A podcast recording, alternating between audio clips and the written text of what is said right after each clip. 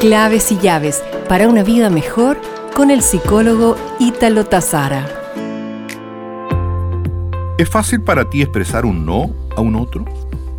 El decir no es una de las declaraciones más importantes que un individuo puede hacer.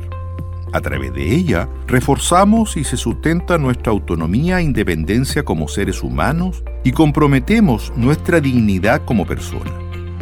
El decir a través del no, manifestamos no aceptar una propuesta o una demanda que otros pueden hacernos. Derecho que es solo nuestro y que nadie puede arrebatarnos. Sin embargo, en muchos casos, el precio de decir que no es alto y depende de cada uno de nosotros el querer pagarlo o no. En definitiva, al decir no, definimos una u otra forma de ser en la vida. Es más, definimos también una forma de vida. Nos reencontraremos pronto con más claves y llaves para una vida mejor.